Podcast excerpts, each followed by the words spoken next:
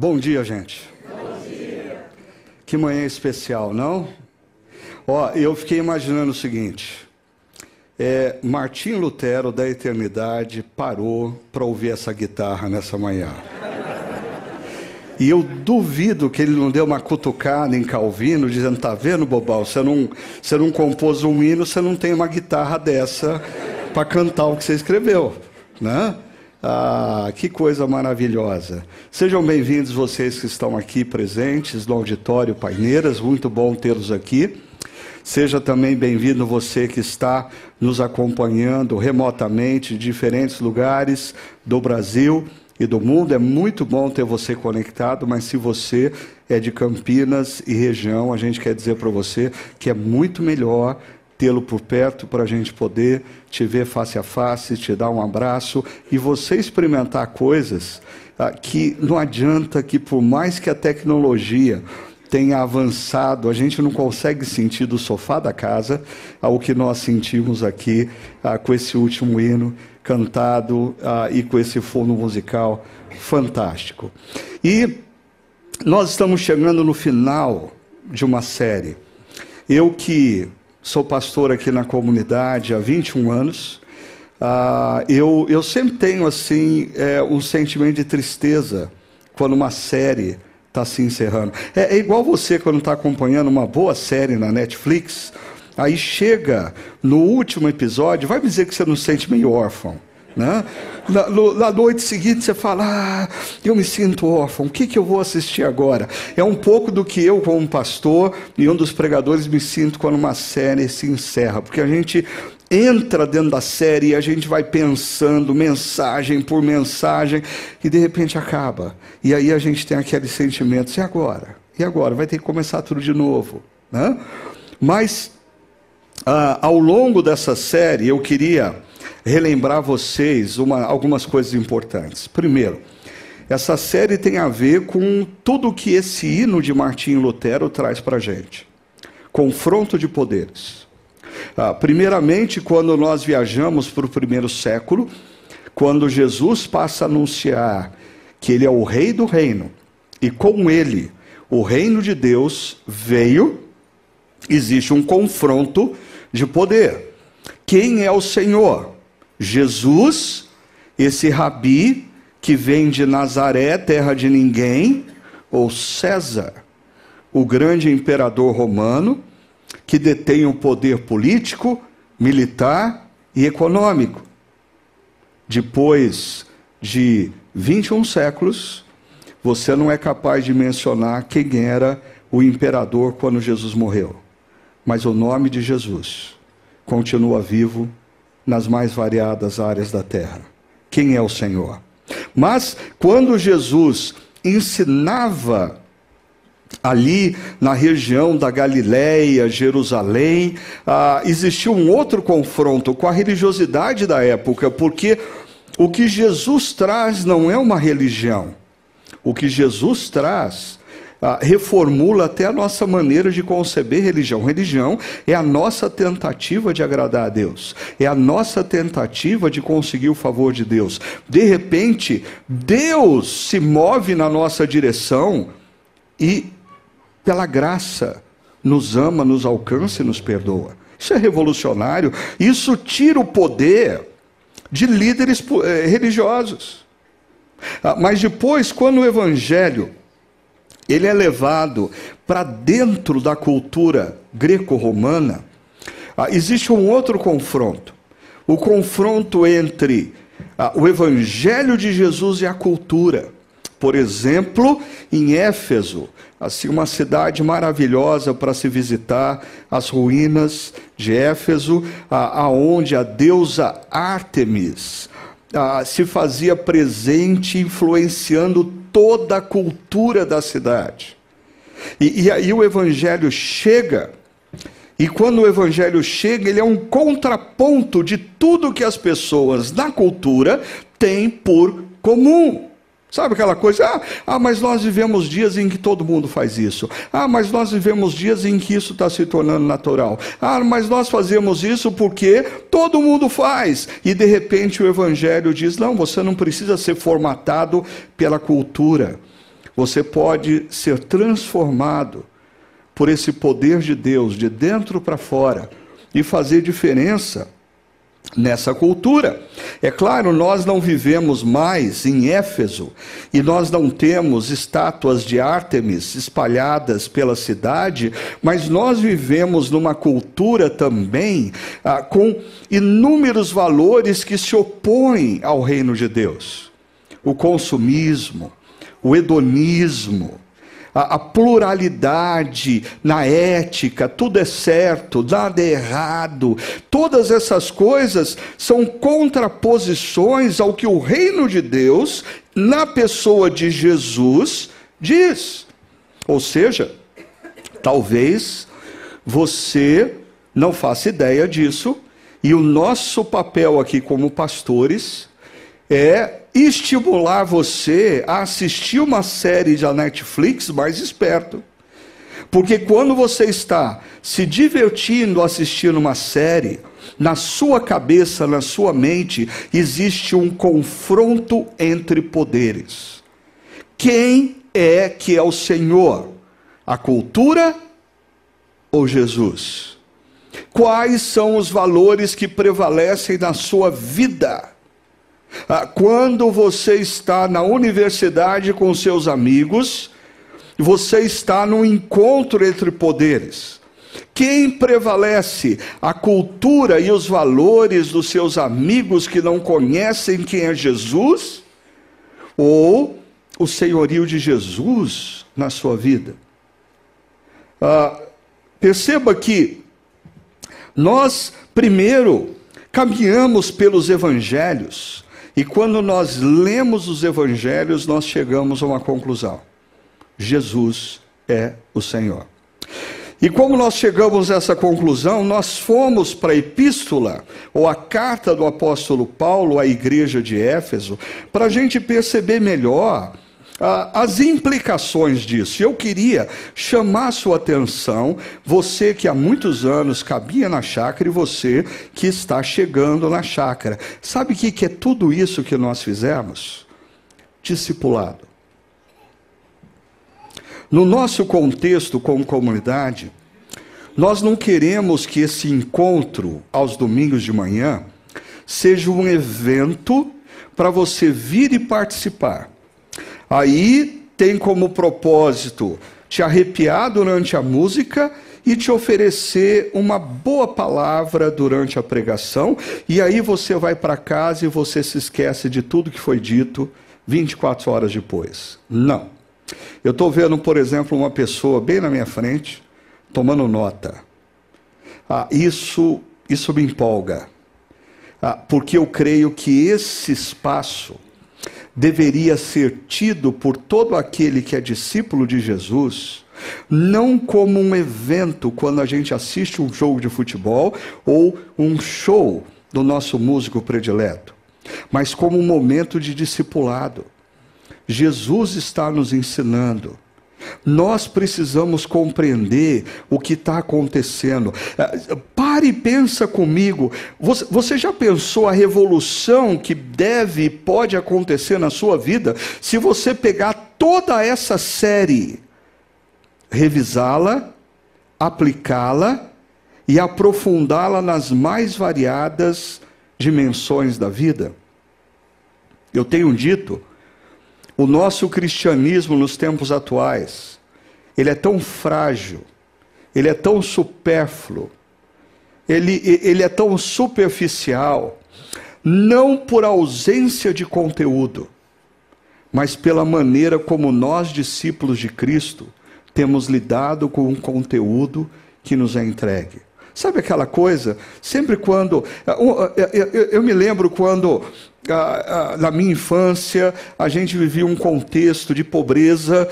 os meus pais, na compra do mês, compravam duas latas de, de, de pêssego em calda. Aquela ia ser a nossa sobremesa de domingo. Mas domingo sim, domingo não, porque eram duas latas. E aí, quando era domingo de abrir a lata de pêssego em calda, eu comia aquele pêssego com uma vontade ah, mas assim, eu não queria que acabasse, eu, eu comia com pedacinhos pequenos para demorar mais.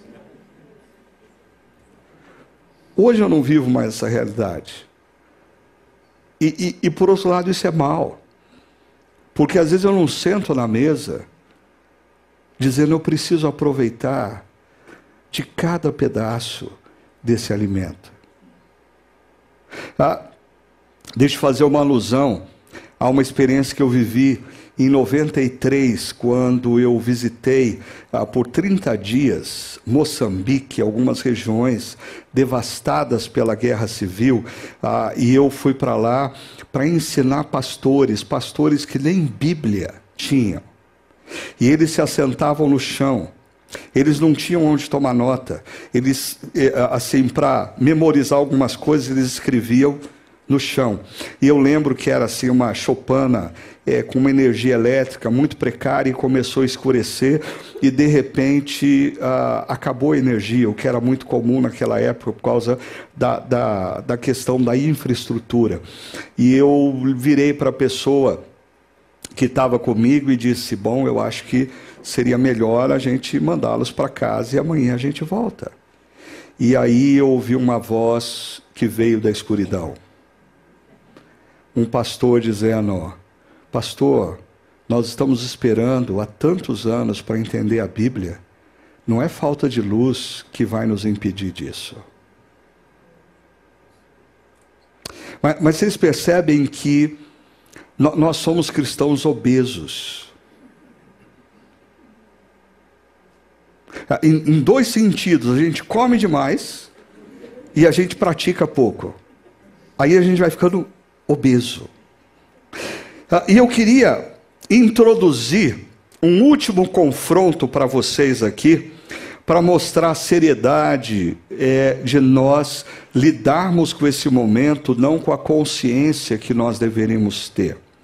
Porque o livro de Efésios termina dizendo que existe também um confronto, um encontro entre poderes de Jesus com os principados e potestades do mal.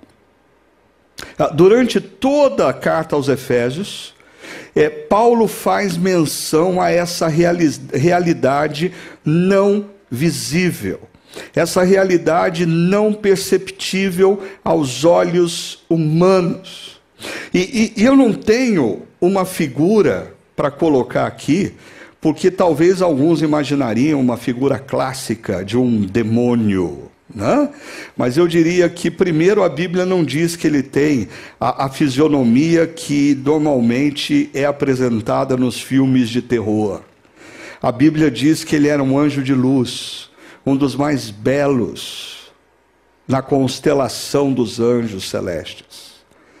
E ele engana inúmeras pessoas, porque ele não se apresenta muitas vezes como mal personificado. Muitas vezes ele se apresenta até mesmo como um viés do bem, ou através de estruturas e sistemas que fazem a gente pouco a pouco nem mais acreditar na existência do que a gente não vê.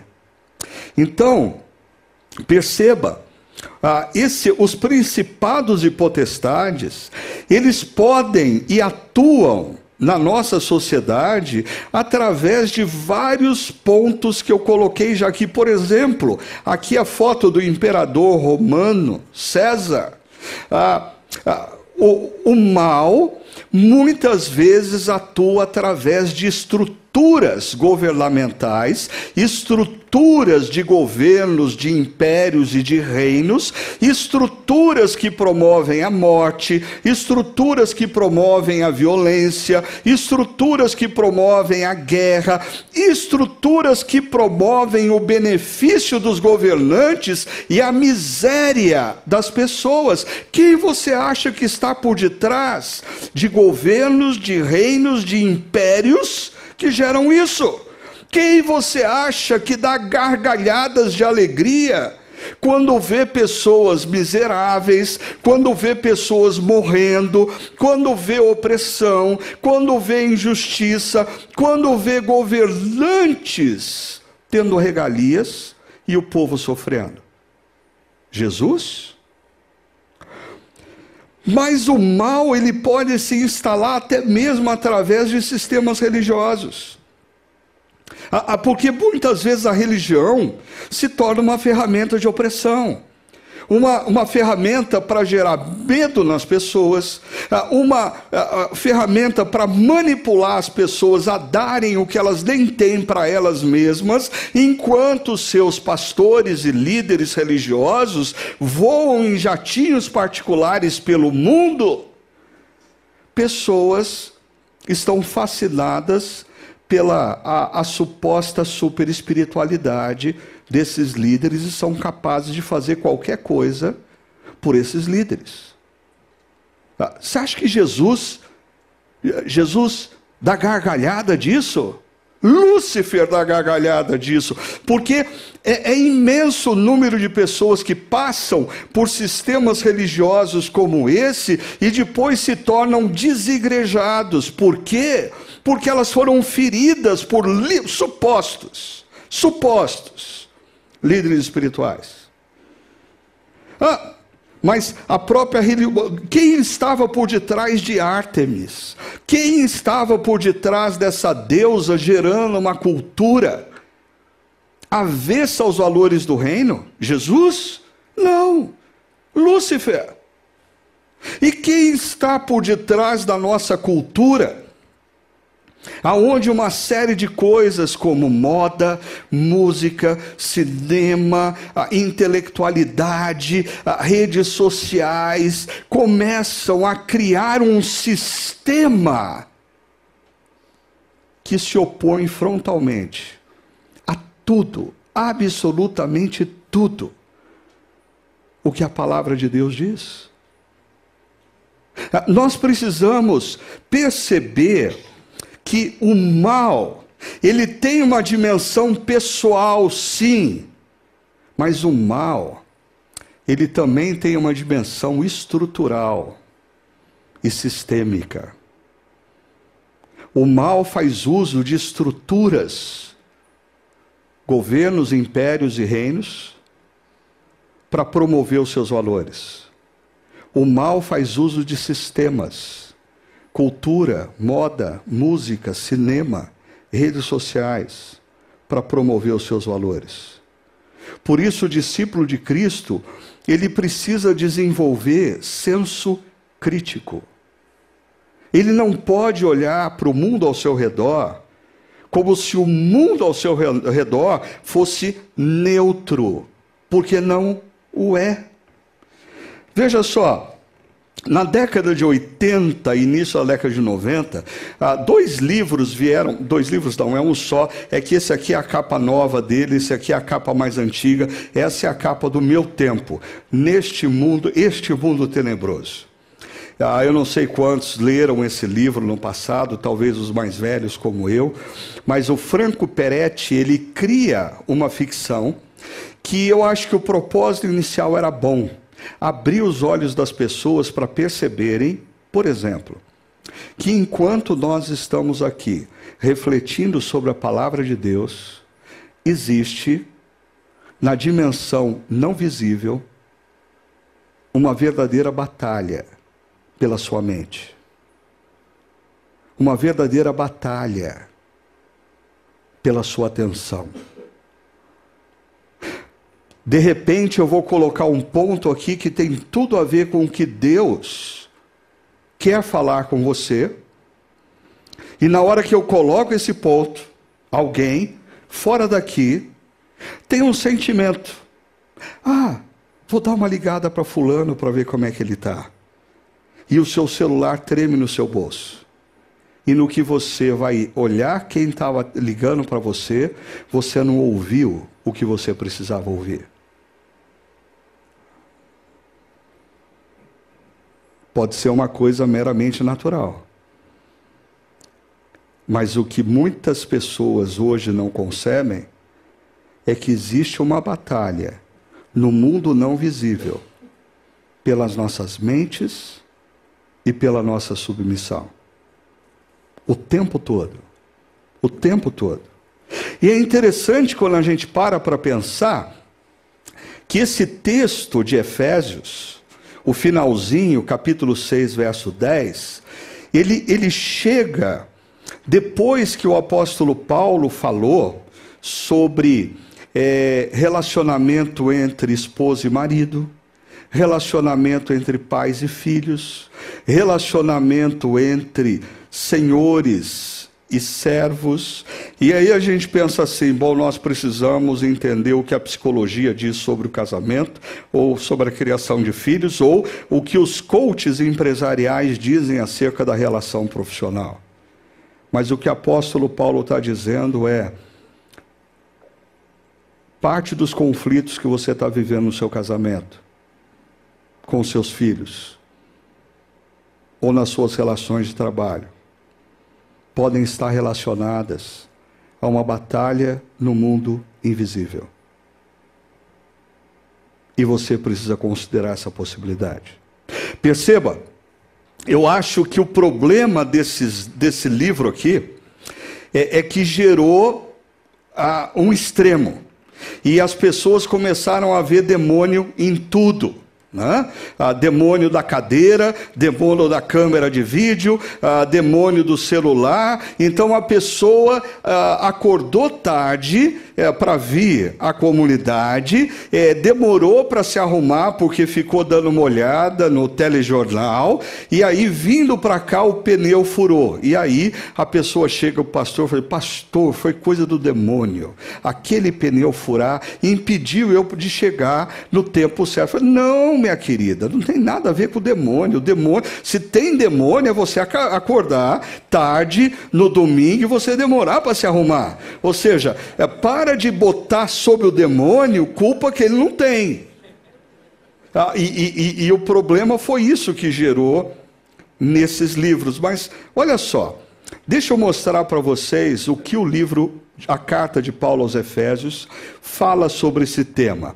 Vem aqui comigo. Primeiro capítulo 2 diz assim: Vocês estavam mortos em suas transgressões e pecados, nos quais costumavam viver quando seguiam a presente ordem desse mundo, quando estavam ah, completamente envolvidos pelo sistema, o sistema do mal. E quem governa esse sistema? O príncipe do poder do ar. Oh! Mas quem é esse sujeito?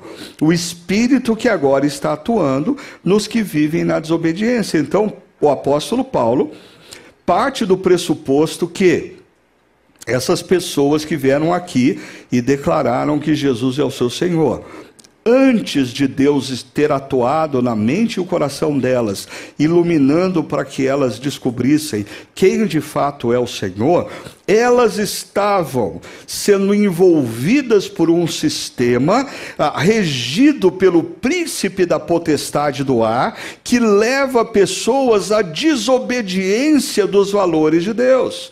Mas o que, que Paulo diz? Todavia, Deus, que é rico em misericórdia, pelo grande amor que nos amou. Olha só, ele deu-nos vida com Cristo, ele nos tirou dessa condição. E ele fez isso pela graça.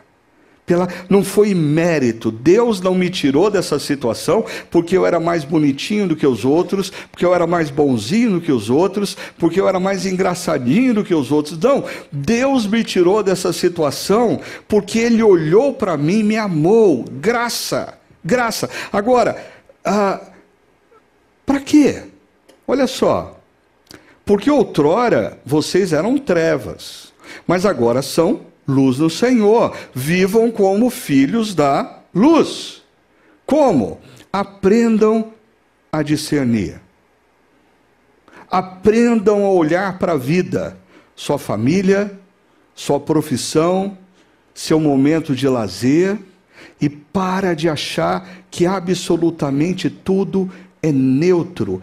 Tenha critérios, passe a analisar a informação que você recebe, passe a analisar a imagem que você vê. Você precisa discernir o que é agradável ao Senhor. Nem tudo é agradável ao Senhor. Não participem das obras infrutíferas das trevas, porque quando quando discípulos de Cristo não discernem, eles não andam como discípulos de Cristo.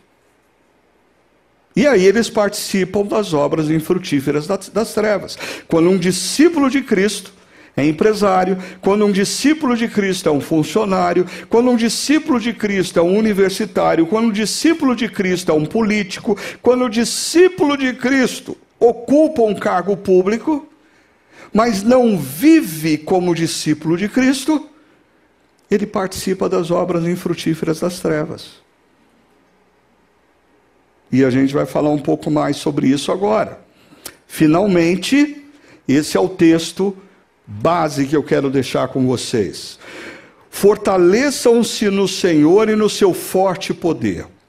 Vistam toda a armadura de Deus para poderem ficar firmes contra as ciladas do diabo. Pois a nossa luta não é contra seres humanos, mas contra os poderes e autoridades, contra os dominadores deste mundo de trevas, contra as forças espirituais do mal nas regiões celestes. Perceba uma coisa nesse texto, que esse verso 11 é quase que uma inserção do apóstolo Paulo sobre um tema que ele vai tratar depois, a partir do verso 13. E você percebe isso quando, por exemplo, você tira o verso 11 e faz todo sentido você ler o 10 e o 12. Olha só, finalmente fortaleçam-se no Senhor e no seu forte poder. Por quê? Pois a nossa luta não é contra seres humanos, mas contra poderes e autoridades, contra dominadores desse mundo de trevas, contra as forças espirituais do mal nas regiões celestiais. Então, a primeira coisa que eu queria tratar com vocês é sobre as duas tendências que as pessoas têm quando nós falamos sobre o mal pessoal, demônios, anjos do mal. E eu trouxe ali a imagem ah, de um livro fantástico escrito pelo C.S. Lewis, em português se chama Cartas de um Diabo Aprendiz. Fantástico. Sério, sério. Você vai gostar e você vai começar a perceber como as estratégias do diabo ainda não mudou. E a gente continua caindo nas mesmas estratégias. Cartas de um diabo aprendiz. É, conta a história de um diabão experiente, já assim aposentado, é, orientando seu sobrinho um diabinho que está começando na vida. E ele está tendo dificuldades, porque a pessoa que ele foi direcionada a cuidar resolveu ir para a igreja. E, aí, aí esse diabão, por exemplo, diz: não, não, não calma, calma. Isso não é problema, não. Fique tranquilo. É, é, convença essa pessoa a começar a olhar para as pessoas do lado e perceber que elas têm defeitos. Ele vai sair logo da igreja. Coisas assim. Agora, o que C.S. Lewis tenta mostrar nesse livro é que existem duas tendências. Existem aquelas pessoas que supervalorizam um tema. Supervaloriza. Não, não, nós temos que tomar cuidado com o diabo. Cadê o diabo? Não, oh, oh, irmão, eh, Deus abençoe, Deus te guie, Deus te proteja do diabo. E o diabo começa a valer mais do que Jesus na vida daquela pessoa. A pessoa se torna expert de estratégias diabólicas, ao invés de se tornar conhecedores dos valores do reino de Deus. Mas existe outro caso. E se você está com dificuldade de ler aqui, primeiro, procure um oculista. Segundo, é proposital é proposital, porque é, é subestimar. É você não enxergar uma coisa que é de fato verdadeira, que é importante. Agora, deixa eu apresentar rapidamente cinco coisas sobre essa realidade espiritual aqui. A primeira delas é essa: a ação de agentes do mal na dimensão não visível é uma realidade histórica. O fato de você não ver não significa que não existam. Ok? E talvez a grande e maior estratégia de Lúcifer e de seus anjos no passado recente foi convencer as pessoas de que ele não existe. Ficou muito mais fácil para ele. Porque agora nós não enxergamos as ações do mal nas estruturas sociais nem nos sistemas culturais. Agora, um segundo ponto aqui. A ação de agentes do mal acontece tanto na dimensão pessoal como na estrutural. Ah, eu diria que quando você vê ah, ah, em algumas igrejas manifestações do mal de maneira pessoal, aquela é só uma das dimensões. Existe essa manifestação pessoal, mas o que passa desapercebido para muitas pessoas é que o mal atua, escravizando pessoas através de sistemas culturais e de estruturas de poder. Ele vai seduzindo, ele vai amarrando a pessoa, ele vai escravizando a pessoa a estruturas de poder e a sistemas culturais. Deixa eu contar uma coisa. Os meus primeiros oito a dez anos de ministério foi num bairro em São Paulo, Pirituba. Pirituba era cercado é, por alguns ah, espaços onde é, esses tipos de espíritos eram invocados constantemente, semanalmente, ah, e eu me lembro que a gente tinha situações barra pesada.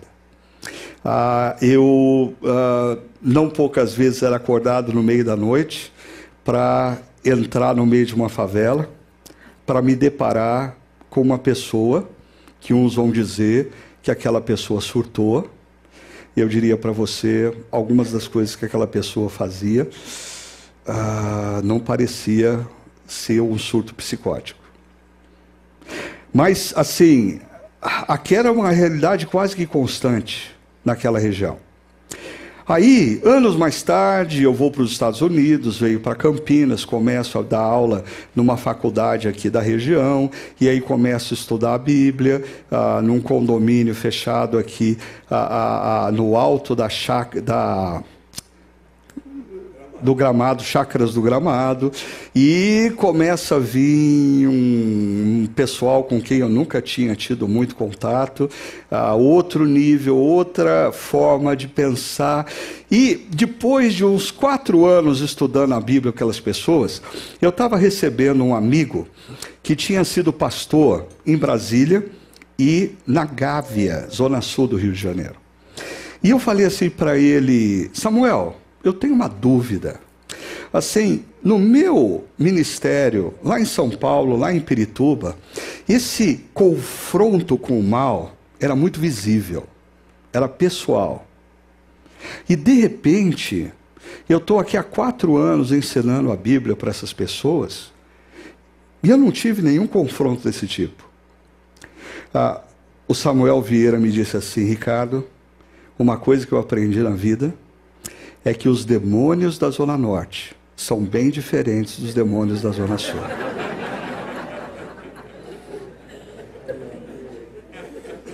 É para rir.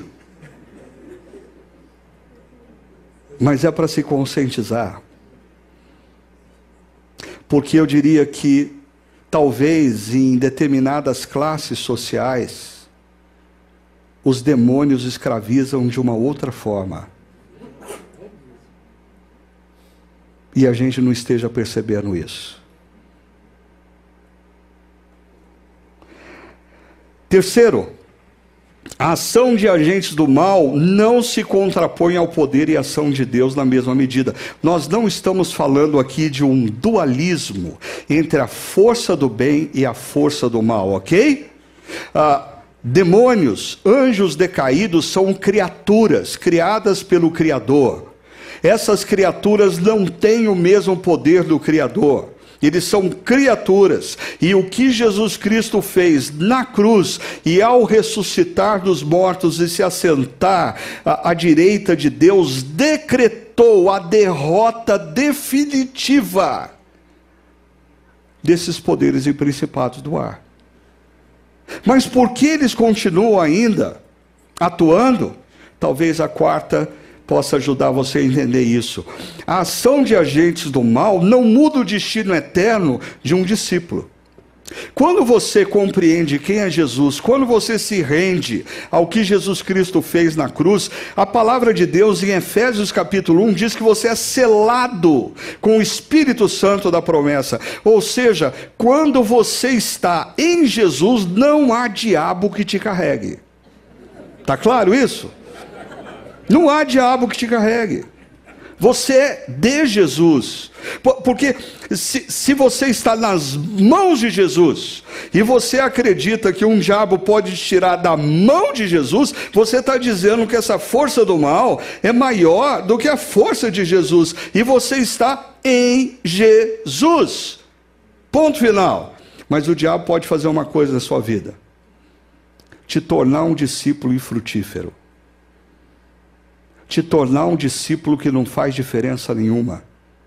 Porque se você ler Efésios capítulo 1, por três vezes você vai encontrar a seguinte frase: Deus fez o que fez nas nossas vidas para que nós vivêssemos para o louvor e para a glória dele.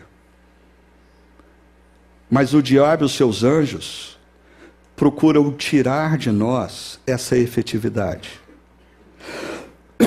Então, o diabo e os seus anjos estão convencidos, não estão tentando fazer você abandonar a fé. Ah, porque eles sabem que é, é, eles já perderam. Quando uma pessoa compreende quem é Jesus, se rende a Jesus, eles perderam. Eles perderam, mas eles querem fazer com que essa pessoa não faça diferença no mundo, não faça diferença na sociedade. Eles querem que essa pessoa ah, se diga cristão, mas ame o dinheiro mais do que a Deus. Se diga cristão, mas ame o prazer mais do que a Deus. Se diga cristão, mas ame mais o conforto do que a Deus. Se diga cristão, mas ame mais o poder do que a Deus. Dessa forma, essas pessoas não vão fazer diferença nenhuma. Quinto aspecto, a ação dos agentes do mal é muitas vezes sutil e perspicaz, demandando discernimento. Não é tão simples assim, às vezes, você distinguir o que é uma situação natural, fruto de que você vive num mundo instável, e uma ação do mal. Aos, depois de 35 anos pastoreando, por exemplo, para mim é muito claro na igreja ah, quando nós temos ondas. Ondas. De repente, meu Deus, o que está acontecendo? A gente tem uma onda de divórcio.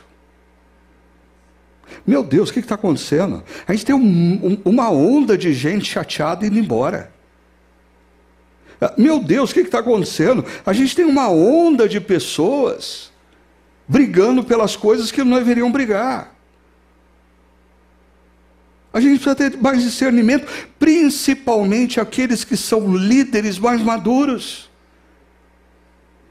Porque me assusta o fato de que igrejas quando precisariam dos líderes mais maduros para olhar uma situação e discernir, os próprios líderes maduros são engolidos pela onda. Assim, deixa eu ir para cá e mostrar para vocês se isso aqui é um fato, o que o apóstolo Paulo diz. Finalmente, e aqui a expressão de Paulo não é que ele está concluindo a carta, mas esse finalmente ele poderia ser traduzido por no tempo que resta. Ele está dizendo: bom, então agora, vocês que são discípulos e vivem antes da volta definitiva de Jesus, o que vocês devem fazer? No tempo que resta, o que vocês devem fazer? Fortaleçam-se.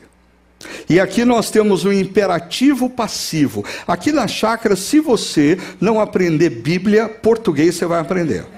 E sai ainda com um brinde bônus de grego. Né? Ah, ah, fortaleçam-se, imperativo passivo. A, a, melhor tradução poderia ser: deixem-se fortalecer. Deixem-se fortalecer pelo quê?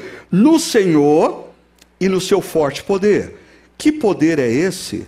O mesmo poder que o apóstolo Paulo usa lá no começo da carta aos Efésios, cap, verso 20 e 21 do capítulo 1. Olha que interessante. É a mesma palavra, no seu forte poder.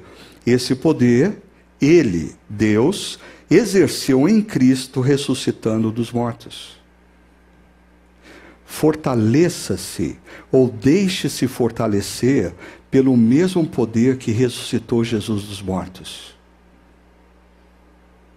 Sabe quando você fala assim, ah, eu, eu não aguento mais, ah, eu não tenho mais força. Ah, não dá, eu estou cansado. Que tal você se deixar fortalecer pelo mesmo poder que ressuscitou Jesus dos mortos e fazendo-o assentar à sua direita nas regiões celestes, muito acima de todo o governo e autoridade? Ou seja, se você está cercado por forças do mal tramando contra a sua vida, se fortaleça desse poder, porque esse poder está acima deles. Mas a pergunta é: como? Como que eu posso me deixar fortalecer por esse poder? E aí então vem o verso 11 que eu tinha tirado da tela. Porque o verso 11 é o como, como nós nos fortalecemos no poder para lidarmos contra as forças do mal. E diz assim o texto: vistam toda a armadura de Deus. E o vistam é um imperativo ativo, em contraste com o imperativo passivo. O que que isso pode significar para a gente? O que o apóstolo Paulo está dizendo é: deixem-se fortalecer no Senhor e no seu poder, como? Tendo uma atitude. Que atitude? Vestindo toda a armadura de Deus. Qual é a nossa parte? Vestir a armadura. Qual é a parte de Deus? Nos fortalecer. Qual é a parte de Deus? Nos fortalecer. Mas como Deus nos fortalece? Quando nós vestimos a armadura. Se você deixa a armadura dentro do armário, não adianta nada. Obrigado. Eu, eu gosto de gente que está assim ligado no que eu estou falando. Eu, eu, posso parar, a pessoa complementa a frase. Isso aí é bom, sinal que está ligado. Né? Veja só, ah, o que, que é essa armadura? Aí então, é, Paulo vai é, descrever essa armadura de maneira mais eh, detalhada no verso 13, quando ele diz: Vistam toda a armadura de Deus, perceba que é a mesma frase para que possam resistir no dia mal.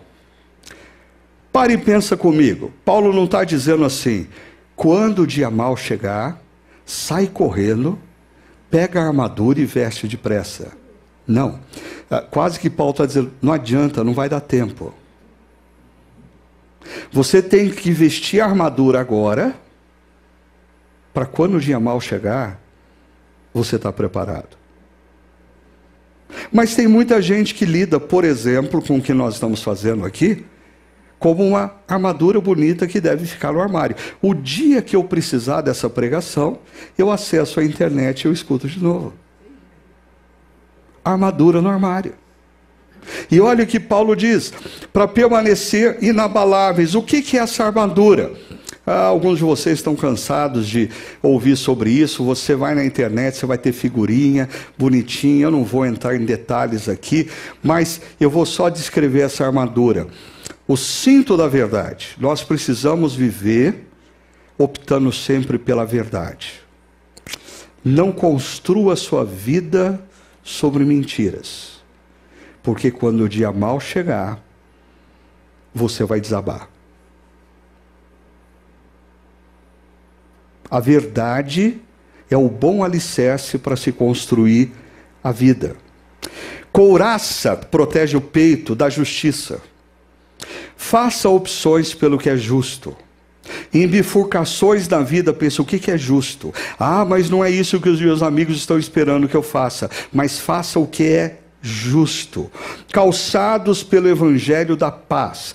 O evangelho nos reconcilia com Deus e nos reconcilia um com o outro. Se você vive por aí e a sua ideologia divide pessoas, divide famílias, divide amigos, eu queria aconselhar você hoje a trocar de sapato. Você está usando o sapato errado. Você tem que vestir o, o, o, o, sapato do Evangelho da Paz. Ainda, escudo da fé. E, e o texto diz que o escudo da fé nos protege dos dardos que são atirados pelo maligno. Fé, a certeza, a convicção das coisas que eu ainda não vejo. Fé, a confiança de que ah, eu não entendo porque Deus tomou esse caminho, mas Ele é Deus, Ele tem caráter e Ele cuida de mim. Eu confio no que Deus está fazendo. Capacete da salvação. O capacete protege uma área essencial para a vida e, e protege a mente, a salvação em Cristo Jesus a espada do Espírito, que diz o texto que é a palavra, é a, é a, única ferramenta de ataque, e é como Jesus lida com Lúcifer na tentação, ele responde com a palavra, a importância de você se dedicar à palavra, a importância de você ler e estudar, a palavra me assusta. Saber que existem pessoas que se afirmam discípulos de Cristo que não leem mais a palavra diariamente. Ou pior, que por causa da internet perderam a capacidade de lerem a Bíblia para si mesmas. Elas têm que ficar acessando o pastor famoso para ouvir o que Deus disse para ele. Ei! Ei! A reforma protestante devolveu a Bíblia para o povo, para que o povo não dependa de líderes que digam que só eles sabem interpretar a palavra. Volte a estudar a palavra, volte a ler a Bíblia. E oração. Oração uns pelos outros. Ah, e aqui tem dois detalhes interessantes, depois você checa o texto, porque Paulo vai falar aqui: ah, orem uns pelos outros e orem por mim também. O líder faz parte da comunidade. E ele também precisa de oração. Mas o que me chama a atenção é que Paulo não nos convida a uma prática da oração solitária. É a oração uns pelos outros. E isso demanda comunidade. Ontem, estava conversando com uma pessoa que estava profundamente triste devido ao que ela ouviu de uma amiga querida que caminhou com ela ao longo da adolescência e juventude na vida cristã, mas que tomou caminhos hoje que são completamente contraditórios a tudo que a gente conhece como espiritualidade cristã. E eu dizia para essa pessoa: Olha, eu não quero generalizar, mas eu tenho visto a cada dia mais e mais casos de pessoas que abriram mão do casamento, abriram mão da sexualidade numa perspectiva bíblica, passaram a fazer coisas completamente descabidas, mas tudo começou quando essa pessoa se desconectou da comunidade local. Igreja não é perfeita. Igreja tem problema. Mas pior do que nela é estar sem ela. Acredite. Acredite. E eu quero caminhar para o final, apontando aqui para vocês o que Paulo diz, para poderem ficar firmes contra as ciladas do diabo. E, e esse termo cilada, metodeia, método, estratégia. Eu e a, a, a, o pastor Tiago, quando estudamos Efésios 4, nós trouxemos esse texto aqui para vocês. Esse termo aparece lá, ah, que é, é uma estratégia de engano. Né? E a pergunta é: o que, que o diabo quer fazer com essa estratégia de engano? João capítulo 10, Jesus diz: matar, roubar e destruir. É interessante como o diabo vai dando corda para a gente. Ele vai dizendo: não, mas é só isso. Não, mas você já resistiu a 10 milhões em propina. Você merece 500 mil. O que é 500 mil perto de 10 milhões que você já resistiu? Você é um herói. Você é um herói. Eu, já falo, eu não resistiria. Você resistiu. Eu acho que você merece esses 500 mil. Ou, cara, a crise de casamento que você está vivendo. Oh, se eu fosse homem, eu não aguentava esse tranco, não. Eu, eu acho que você merece essa outra mulher que apareceu na sua vida. É, quem sabe seja Deus que mandou essa mulher para te consolar e te encorajar na caminhada, porque está difícil para você. Metodeia, estratégia. Eu pensei muito se eu deveria colocar isso aqui. E eu propositalmente coloquei foto de líderes norte-americanos. Vocês fazem a aplicação para o contexto nacional. Ah, nos últimos anos, tem sido crescente o número de líderes como Bill Hybels, Ravi Zachariah, Brian Houston, Mark Driscoll e mais recentemente Will Mancini, que a gente recebe notícias que eles tropeçaram e que o diabo destruiu a família deles, ou a igreja deles, ou o ministério que eles construíram ao longo de 40, 50 anos. Como isso aconteceu? Não foi da noite para o dia. Eu diria que, em algum momento, eles passaram a relevar pequenas questões de caráter. Sabe? Aquela coisa assim, não, isso aqui é. Isso aqui é bobeirinha. Não, isso aqui seria sério se eu fosse um, um cristão recém-convertido. Eu, sim, com a caminhada que eu tenho, na posição que eu ocupo. Eu sempre lembro de um cara que não é ah, cristão, mas aquele golfista Tiger Woods, que vem a público para dizer de todo o mal que ele cometeu a ele, a sua família, aos patrocinadores, ele diz assim: Eu errei porque em algum momento eu me deixei convencer de que na posição que eu me encontrava, para mim era lícito.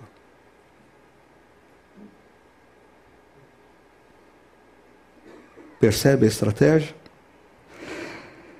Eles deixaram de ouvir outros e deixaram de serem ensináveis e, consequentemente, tornaram-se obstinados. E, apesar de tudo que eles fizeram ao longo da vida e a quantidade de outras vidas que eles abençoaram, eles não terminam bem. Eles terminam ferindo a eles, suas famílias, suas igrejas e tantas pessoas que confiavam neles. Ah, e aí alguns jovens pastores olham e dizem assim: bom, mas se esses caras são todos poderosos, pode fazer o que eles fizeram, que dirá eu, pobre mortal. E vão pelo mesmo caminho. E pessoas da igreja olham para esses homens e dizem: não, mas pastor é tudo igual, eu não quero mais saber de igreja, não, e se afastam da igreja. Olha o tamanho do prejuízo, e tudo começa na estratégia do mal. Por isso, eu quero lançar para vocês três desafios. O pessoal da música pode estar aqui em cima já comigo. Uma consciência. Existe uma batalha na dimensão não visível. Existe uma batalha.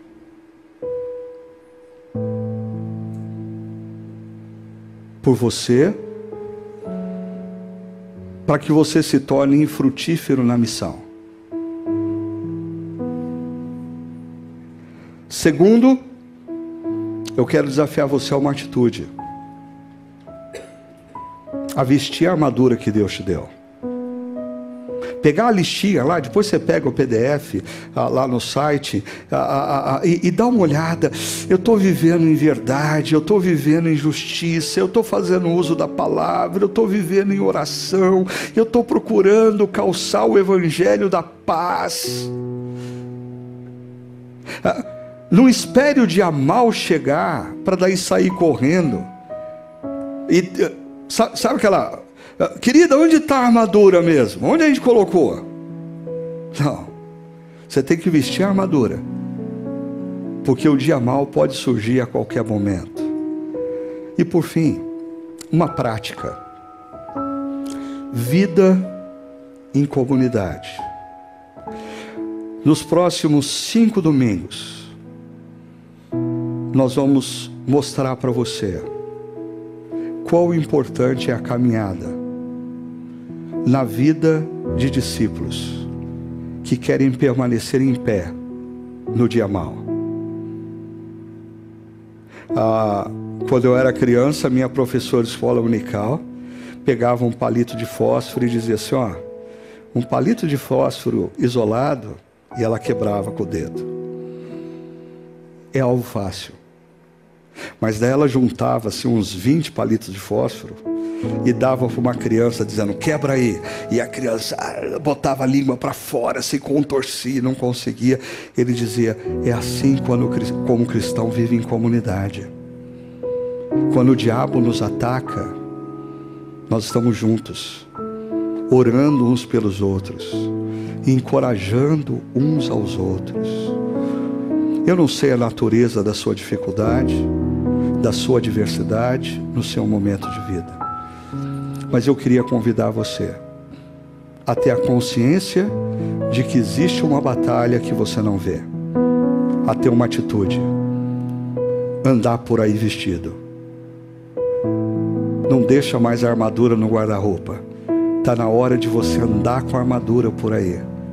E terceiro, viva em comunidade. E a partir dessa semana, Comece atrás de amigos e amigas que não estão vivendo em comunidade, dizendo você precisa viver em comunidade e traga-os com você no próximo domingo. Vamos fechar tudo isso, esse momento tão especial, fazendo dessa última canção a nossa oração. Se você quiser fechar os seus olhos para refletir, se você quiser cantar junto com o Davidson, mas faça desse momento o seu momento de rendição a Deus.